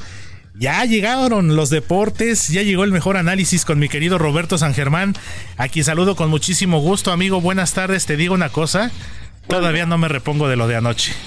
¿Qué tal? ¿Cómo estás, mi querido Héctor? Buenas noches, buenas tardes, perdón, y buenas tardes a la gente que nos sintoniza. Sí, fíjate que es una, ya, una jugada bastante interesante para analizar y sobre todo con lo que pasó el día de hoy porque hoy cambia toda la posición o como estaban las, eh, digamos, todavía los standings en, en la conferencia nacional con esa victoria de los vaqueros ayer 20-19 sobre el equipo de los Leones que tuvo la oportunidad de empatar e irse a tiempo extra, pero Dan Cantorter se la jugó y aquí hay que hablar de esta regla porque luego la gente no la entiende y pues ya sabes que siempre se habla y hay equipos que dicen que se compran a los árbitros como aquí en la liga y que a los vaqueros. Los vaqueros han sido uno de los equipos más más más castigados por los referees en los últimos años amigo. A los vaqueros casi no les marcan varios castigos. Y ayer fue una jugada peculiar. Qué fue lo que sucedió el equipo de los Leones de Detroit que tampoco te puedes quejar mucho porque también hay que decirlo, tu equipo estuvo varias veces en zona roja, Así en unas no sacó puntos y en otras se fue por goles de campo. Así es. Que pudieron ganar el partido, claro que pudieron ganar el partido y creo que por momentos jugaron mejor que los Cowboys. El problema fue que no concretaron en la zona roja. Pero bueno, Lo ¿qué sucedió? En una jugada, para la gente que nos está sintonizando, porque se generó mucha polémica. En la última jugada, vamos a decirlo así, para que el equipo de eh, los Leones de Detroit le diera la vuelta al duelo, porque iban por la conversión de dos puntos y con esto se iban a poner 21 a 20 Así es.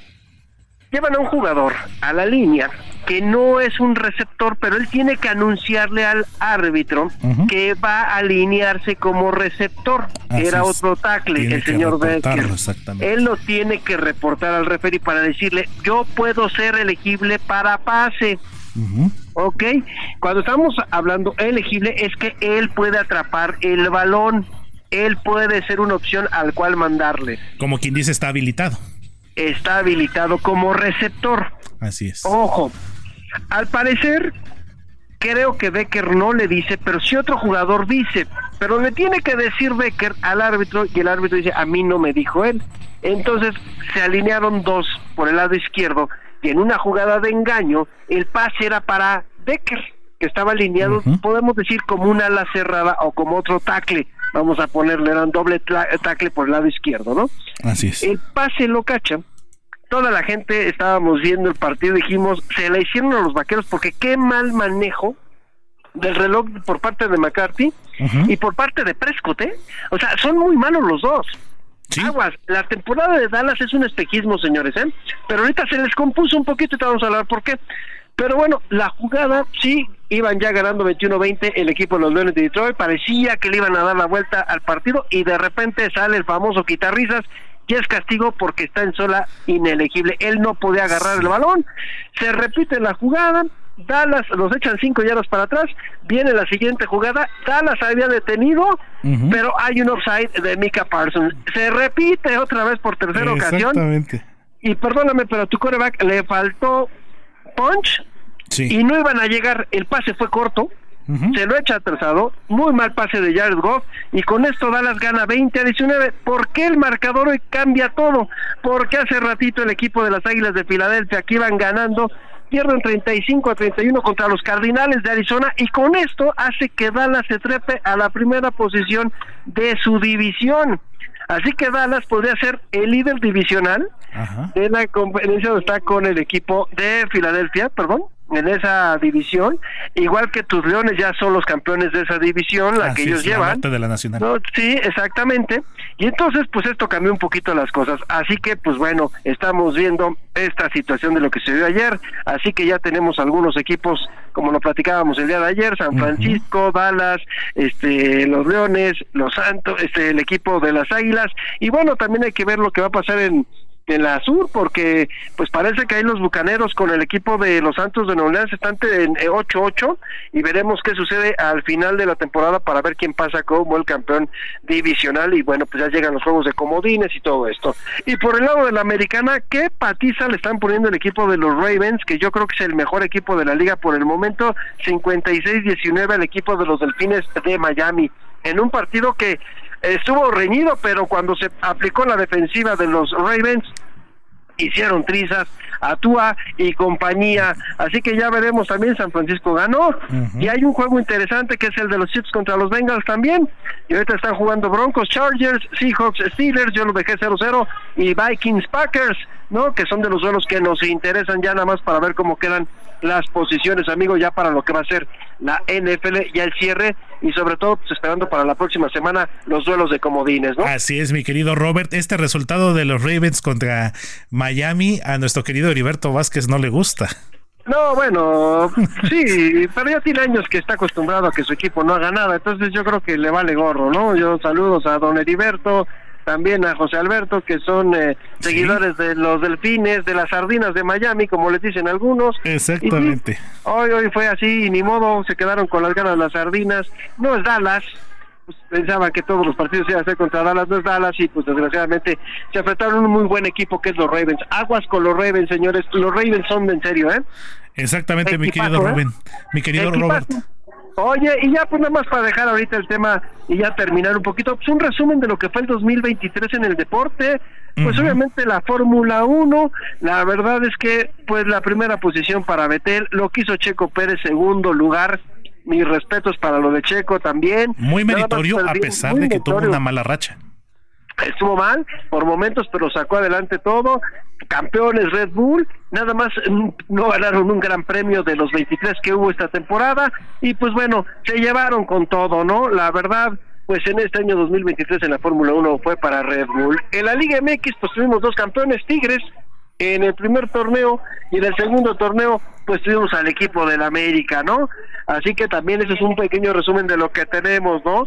Entonces pues son de las situaciones que también vivimos, un año también complicado para la selección mexicana, ¿no? Así es. Un año también complejo, tenemos al Jimmy Lozano, que ya pues está con la selección y pero pues tampoco vemos que funcione nuestra selección mexicana. Entonces está toda esta, esta cuestión que estamos viendo. El béisbol pues vimos lo de Show Tani amigo en este 2023 ese, contrato que es una locura, una locura.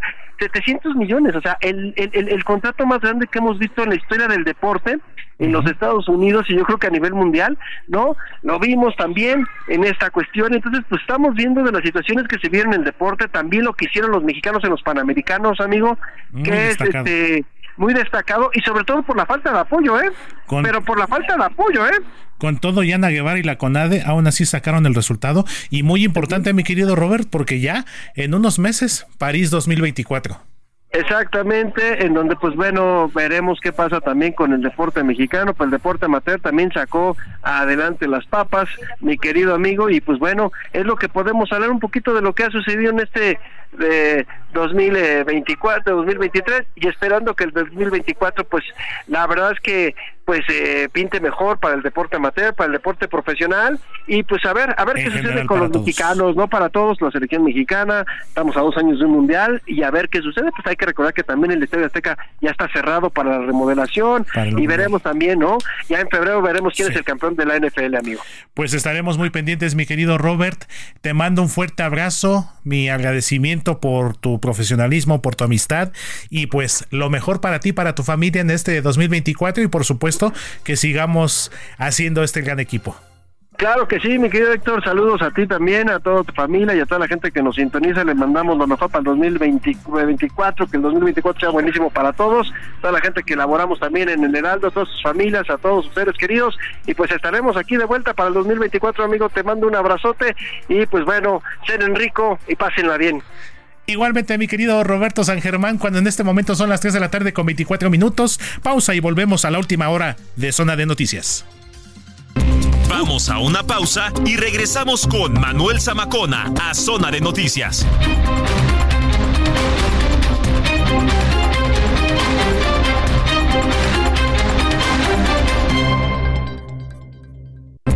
Ya estamos de regreso en Zona de Noticias con Manuel Zamacona por El Heraldo Radio.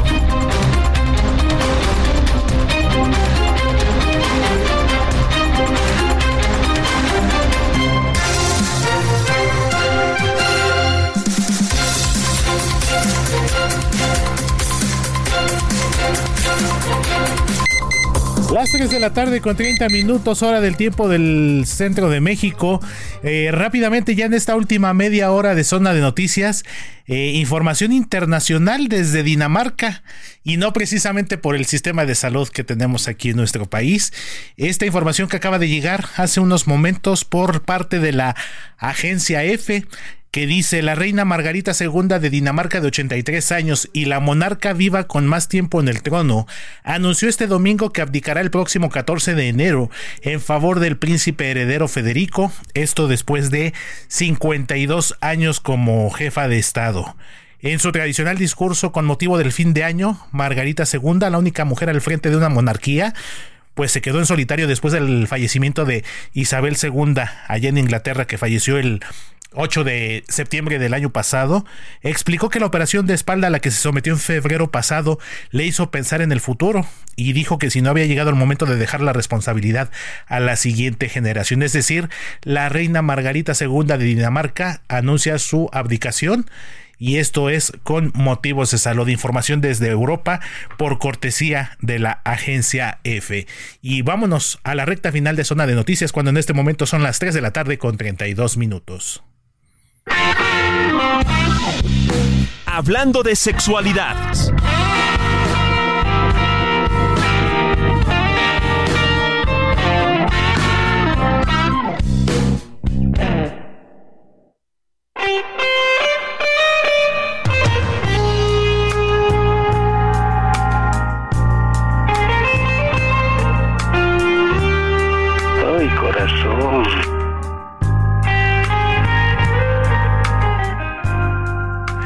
Una de las secciones favoritas aquí en Zona de Noticias, ya lo escuchó, sexualidad, con mi querida Steph Palacios, que es nuestra experta en temas de sexualidad y un tema bastante interesante, sobre todo en el contexto de estas fiestas decembrinas.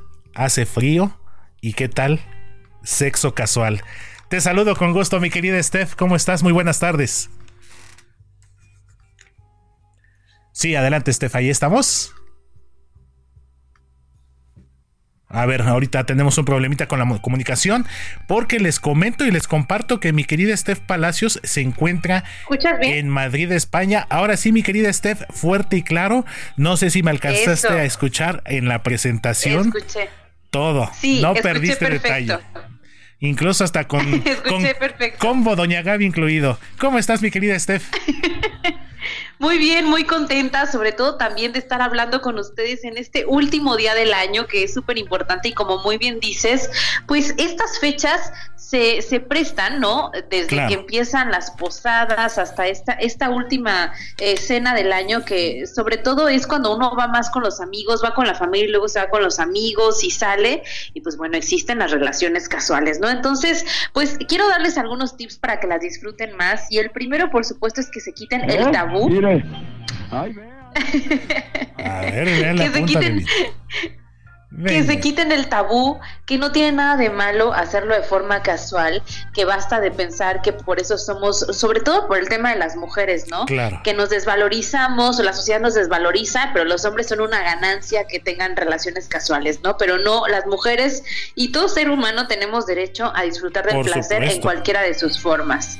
Así que bueno, vamos a quitarnos primero que nada el tabú. Lo segundo es que vayan sin expectativas, ¿no? Porque Bien sabemos que una relación casual no puede ser a lo mejor el momento ideal para cumplir las fantasías más increíbles, Claro. pero sí para disfrutar totalmente. Así que vayamos sin expectativas y por supuesto integren la comunicación. Aunque sea una relación casual, ustedes si se comunican y piden lo que quieren y Ay, saben lo que quieren eh, y lo comunican, pues más factible es que tengan una relación súper placentera. Y lo siguiente también es, por supuesto, que carguen con protección, así como yo, muy mamá de ustedes. En la cartera, en el pantalón, en la cosmetiquera traigan un preservativo, cuídense por favor. Eh, a veces hay muchas infecciones de transmisión sexual que no se ven, ¿no? Porque luego dicen, no se ve que tenía nada, no olía raro, no nada, seguro está sano. Hay muchas que no nos dan sintomatología hasta por 10 años, así que es mejor que nos protejamos, que lo disfrutemos, que nos llenemos de placer y que no nos dé después la cruda moral por haber eh, dis- eh, disfrutado, ¿no? Entonces, mejor disfrutar al 100% y al otro día amanecer súper contentos. ¿Qué te parece? Así es, mi querida Esther. No, bueno, ya están en acción aquí, ¿eh? Ve nada más. Y por supuesto, como bien lo dices, eh, pues la sexualidad, el placer, es parte de la naturaleza misma de los seres humanos y de muchos seres vivos, por supuesto, ¿no? Entonces, esos mitos y sobre todo algo que me llama mucho la atención, mi querida Steph, aparte de que, por supuesto, debemos de cargar siempre con nuestros prudence, es... No, pues imagínate nada más. Entonces, es este tema de las expectativas, mi querida Steph, porque a veces, sobre todo, me doy cuenta en. Digo, uno también fue joven y esto va de generación en generación. A veces uno, uno de chavito, cuando tiene las primeras experiencias de este tipo, pues no falta que por ahí se ve alguna película o algo y casi casi quiere aplicar uno todo lo que a veces se ve, ¿verdad? Claro, y hacer cosas eh, difíciles no significan que sea un- una buena relación.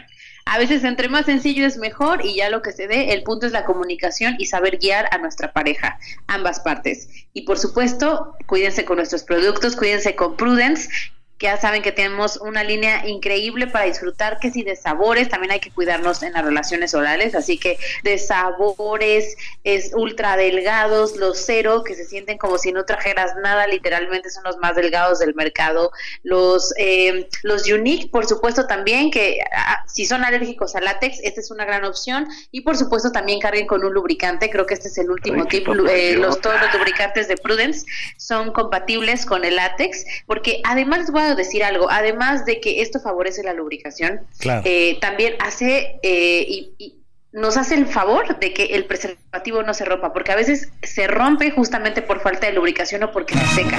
Entonces es un gran aliado. Es un gran aliado también el lubricante para nuestras relaciones. Así que háganlo a disfrutar estas fiestas decembrinas a disfrutar este último día del año con protección, con placer. Y síganos en todas nuestras redes sociales. Estamos como Decate México con Don Prudence y a mí como Steph Palacios en todos lados. Por supuesto que sí, mi querida Steph. Vamos a seguir tus consejos, por supuesto. Siempre es parte. Y pues, pues un encuentro para empezar el año no está nada mal, ¿no? Ahora sí que si a veces, así, como a veces pedimos que no nos falte la salud, que no nos falte el dinero, que no nos falte el trabajo, pues tampoco que no nos falte el placer y que no nos dé pena decirlo, por supuesto. Exactamente, así que a disfrutar, a vivirlo increíblemente y nos vemos muy pronto ya, el año que viene, que tengan unas fiestas y un fin de año increíble. Igualmente para ti, mi querida Steph Palacios, te mando un fuerte abrazo, lo mejor para ti, para los tuyos y por supuesto que sigamos con esto y mucho más en el 2024. Claro que sí, un besito. Besito y abrazo de vuelta, mi querida Steph Palacios, nuestra experta en sexualidad y embajadora de Décate. Cuando en este momento son las 3 de la tarde con 38 minutos, con besito incluido, de mi buen amigo Tarkan el Turco. Y rápidamente, ya en los últimos minutos de zona de noticias, le cuento, estamos a punto de comenzar el 2024 y algo que nos llama mucho la atención es qué puentes va a haber, qué días de asueto, qué día se va a trabajar, qué día no se va a trabajar. Mi compañero Uriel Flores del equipo del Heraldo Web nos tiene esta información importante. Estamos a unos días de arrancar el 2024 y con ello nos surge la pregunta sobre las vacaciones, puentes y días de descanso obligatorios que habrá el siguiente año. Sin embargo, en esta ocasión habrá un día adicional que será oficial, por lo que aquí te lo contamos. Conforme con la Ley Federal del Trabajo, para este 2024 se contemplan siete días de descanso y un día más por la transición del Poder Ejecutivo Federal. Durante los siguientes 12 meses habrá cuatro puentes que son los queridos fines de semana largos. Pero, ¿cuáles son los días y puentes en los que se podrá descansar? Lunes primero de enero, por Año Nuevo. Lunes 5 de febrero, por la promulgación de la Constitución Política de los Estados Unidos Mexicanos de 1917, lunes 18 de marzo, se recorre en conmemoración al natalicio de Benito Juárez, que es el 21 de marzo, miércoles 1 de mayo, Día del Trabajo, lunes 16 de septiembre, Día de la Independencia de México, lunes 18 de noviembre, se recorre por el aniversario de la Revolución Mexicana, que es el 20 de noviembre, martes 1 de octubre, Día de Asueto, por la transición del Poder Ejecutivo Federal, es decir, cuando el actual presidente, Andrés Manuel López Obrador, entregue la banda presidencial a la candidata o candidato elegido en las elecciones de junio del 2024, evento y día de descanso obligatorio que se repite cada seis años. Miércoles 25 de diciembre, Navidad. Es importante mencionar que en el caso de los alumnos de educación básica, tienen más días de descanso, pues hay que recordar que cada último viernes de cada mes, los docentes tienen sus juntas de consejo técnico escolar, conforme con el calendario escolar de la Secretaría de Educación Pública. Los estudiantes de educación básica y media superior, preprimaria, primaria, secundaria y bachillerato tendrán las siguientes vacaciones. Las primeras son las que comprenden del 15 de diciembre de 2023 al 8 de enero de 2024. Las vacaciones de Semana Santa, que son del 22 de marzo al 8 de abril de 2024. También contarán con los siguientes días de descanso. Jueves 2 de noviembre por Día de Muertos. Miércoles 1 de mayo por el Día del Trabajo. Miércoles 15 de mayo por el Día del Maestro.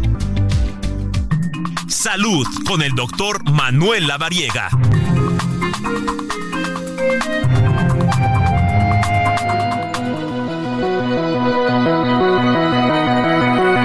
Pues ya lo escuchó.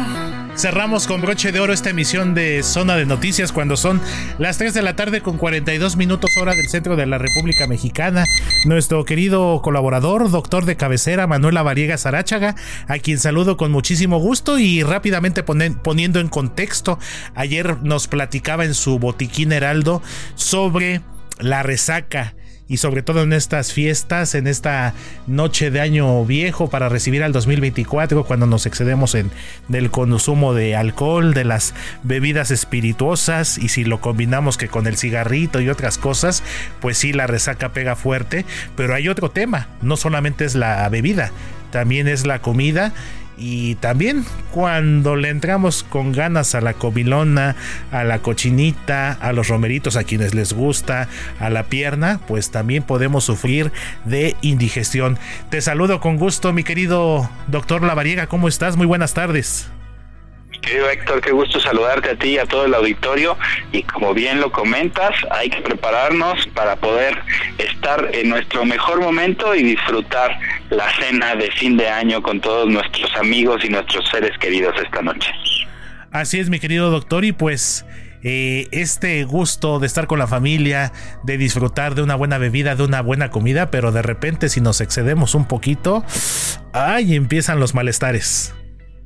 Sin duda, yo creo que vale la pena también que estemos conscientes de cómo comemos, porque a veces comemos tan rápido, vemos tantos platillos tan ricos, vemos tantos alimentos que se nos antojan tanto, que comemos de manera muy rápida y eso nos genera un problema porque alteramos nuestra digestión, así que hay que darle este tiempo suficiente a cada bocado, a cada proceso de la masticación y sobre todo a disfrutar de mejor forma los alimentos poco a poco. No hay que correr, no hay prisa, esta noche menos, así que hay que tomar nuestro tiempo para comer de manera adecuada en tiempo y forma. Así es, mi querido doctor Lavariega, porque sí, a veces, como bien lo dices, vemos todo y queremos, no hombre, probarlo así como, como aspiradora, pero de repente ahí es cuando vienen los problemas.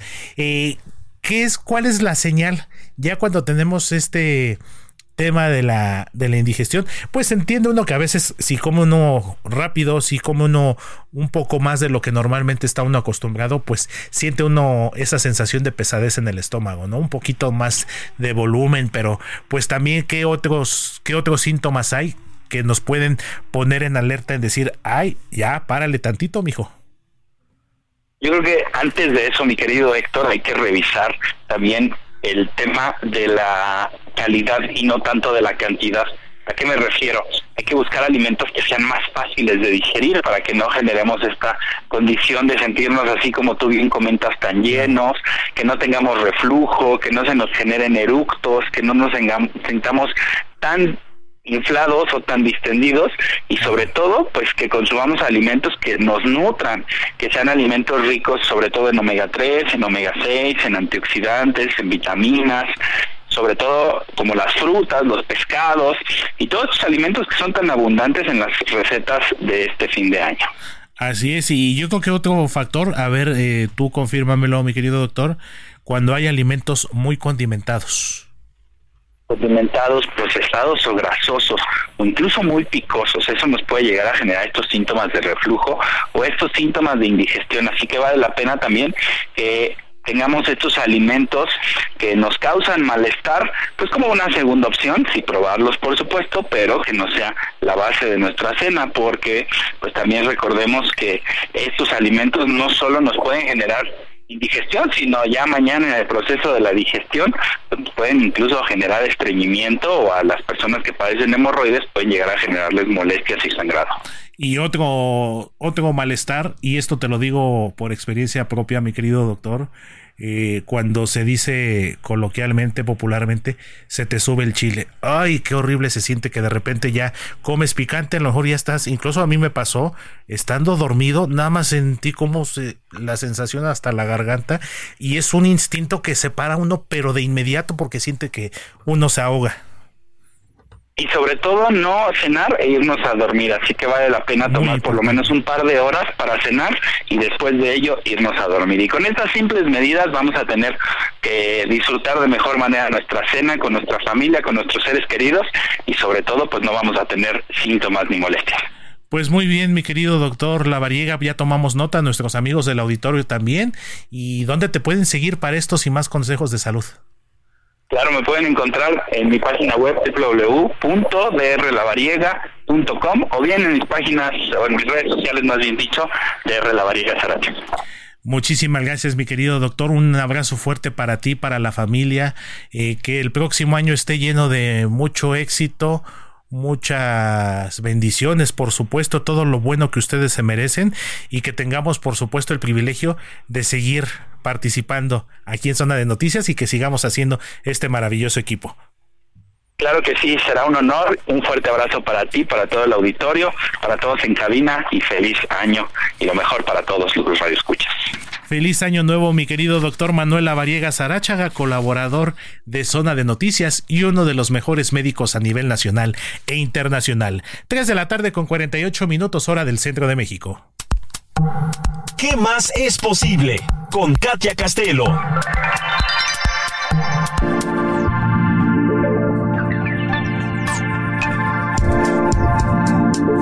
Y pues ya, estamos ya en el último suspiro, así como el 2023 está viviendo sus últimos momentos.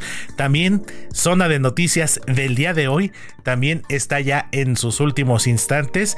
Y el año nuevo es un momento de reflexión, de propósitos, de deseos, de establecer lo mejor para nosotros y para quienes están a nuestro alrededor, pero esto también implica energía cómo recibir el año con la mejor energía. Mi querida Katy Castelo, ¿cómo estás? Muy buena tarde, qué gusto me da saludarte. Hola Héctor, igualmente qué gusto saludarte. Ya último día del año, domingo, así que todo coincide para estar súper conscientes de que mañana tenemos un gran comienzo como cada día, ¿verdad? Pero ahora tenemos esta energía colectiva del nuevo año y vale la pena reconocer esto, que estamos creando nuestra realidad en cada instante y que justo, como tú lo comentas, pues somos energía.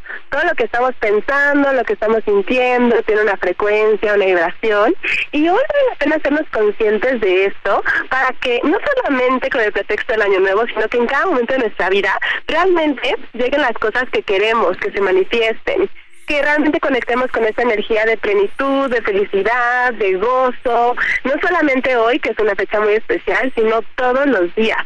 Y esto comienza desde reflexionar que estamos agradeciendo, porque les voy a contar un secreto. Aquello que agradeces no lo puedes juzgar la gratitud y el juicio no pueden convivir en el mismo espacio. Y por lo general lo que sucede es que nos dejamos guiar más bien por todo lo que las demás personas están comentando acerca de la queja, el sufrimiento, eh, lo terrible que fue este año, tal vez para algunos, pero no por eso significa que tiene que ser igual para ti. Así que hoy quiero darles algunos ejercicios para que conectemos muchísimo con la energía de la gratitud, que es la energía que va a mover todo para que realmente tengas motivos para seguir agradeciendo el próximo año. Antes de pedir todo, porque se vale, ¿no? Podemos pedir todo, pero antes de eso, reconocer y agradecer todo lo que sí pasó, todo lo que sí nos gustó y todo lo que creamos este 2023. Muy importante, mi querida Katy, y como bien lo dices, y esto es una realidad que nosotros somos energía y nosotros con la energía que emitamos, que emanemos, llamamos las cosas tanto positivas como no tanto. Exacto, exacto. Y de repente no queremos reconocer eso, ¿no? Y buscamos otra persona, otra situación que sea responsable de lo que yo estoy viviendo. Entonces, ¿qué tal que hoy comenzamos por agradecer todo, inclusive lo malo? Porque de repente eso que pensamos que no fue tan bueno, al final nos trajo mucho aprendizaje. Y podemos ir mes por mes. Yo les recomiendo un ejercicio que me sirve muchísimo a mí, porque de repente no nos acordamos ni, ni qué pasó. Pero ¿por qué no vamos a recorrer cada uno de los meses de este 2023? A mí, ¿saben que me sirve muchísimo? Irme a mis fotografías. Si nosotros entramos a nuestro celular, podemos darnos cuenta de todos los momentos que capturamos, ¿no? Esas fotografías que están ahí, probablemente con tu familia, con tus seres queridos, reuniones, conciertos, yo qué sé. Y vamos reflexionando y agradeciendo cada uno de los meses a través de las fotografías, que son un, un gran recordatorio de todo lo que vivimos y conecten con cada uno de, esos meses, conecten con su 2023 de forma completa, esos 12 meses que ya transcurrieron, y ahora sí, nos abrimos a recibir aún más esto que ya creamos desde la facilidad, desde el gozo en este año, para que entonces se siga multiplicando, sigamos siendo conscientes de nuestra creación y eso nos conecte como bien lo decía, con la gratitud. Así que cualquier pensamiento que esté entrando, que nos diga que no, que fue terrible, que qué año tan espantoso, vamos mejor a conectar con la gratitud. Vamos a preguntar qué hay de bueno en esto que no estoy viendo ¿Qué, puedo, agradecer hoy que no había agradecido antes? Porque agradecemos cosas muy, eh, muy, muy frecuentemente, no las que conocemos, pero ¿qué tal que hay muchas cosas que hoy no he agradecido? Si tuviera que agradecer algo hoy, ¿qué sería? Algo que nunca he agradecido y pueden ser pequeños, pequeños detalles que van a hacer toda la diferencia para recibir el año desde esta energía de gratitud. Totalmente, mi querida Katy esta gratitud, ser agradecidos, agradecer por lo que cumplimos y lo que a lo mejor no, bueno, tendremos una nueva oportunidad a partir de este 2024 y algo que llama mucho la atención, empieza el año justamente el lunes. Mi querida Katy, ¿dónde te puede seguir la gente en redes sociales y dónde podemos eh, leerte y recibir más de estos maravillosos consejos? Muchas gracias, Héctor. Me pueden encontrar en Instagram como arroba soy Castelo. Estaré feliz de estar en contacto con todos ustedes. Y lo dices muy bien. Comienza una nueva página, un nuevo año para crear todo aquello, todo aquello que pensamos que no era posible, pero que ahora sí lo podemos ver realidad. Así será, mi querida Katy. Te mando un fuerte abrazo, lo mejor para ti, para la familia. Que sigamos juntos el próximo año aquí en Zona de Noticias y lo mejor hoy y siempre. Ay, sí, un fuerte abrazo para ti también y por supuesto por muchos años más colaborando juntos. Ha sido un placer en verdad formar parte de este gran equipo. Les mando un abrazo enorme a todos, a toda la producción y nos escuchamos el próximo año.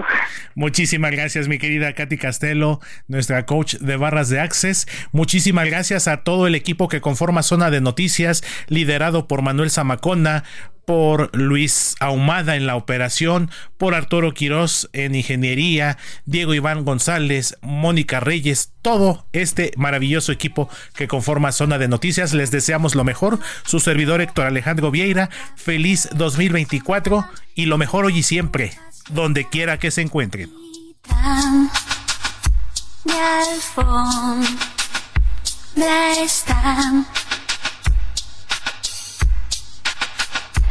Los petardos que borran sonidos de ayer y acaloran el ánimo para aceptar que ya pasó uno más.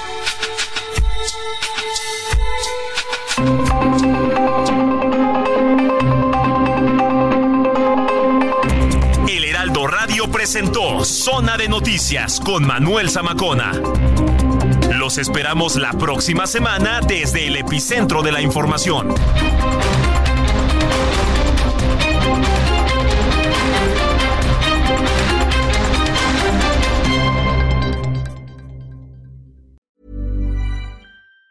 Planning for your next trip? Elevate your travel style with Quince. Quince has all the jet setting essentials you'll want for your next getaway, like European linen, premium luggage options, buttery soft Italian leather bags, and so much more. And it's all priced at 50 to 80% less than similar brands. Plus, Quince only works with factories that use safe and ethical manufacturing practices. Pack your bags with high-quality essentials you'll be wearing for vacations to come with Quince. Go to quince.com slash trip for free shipping and 365-day returns.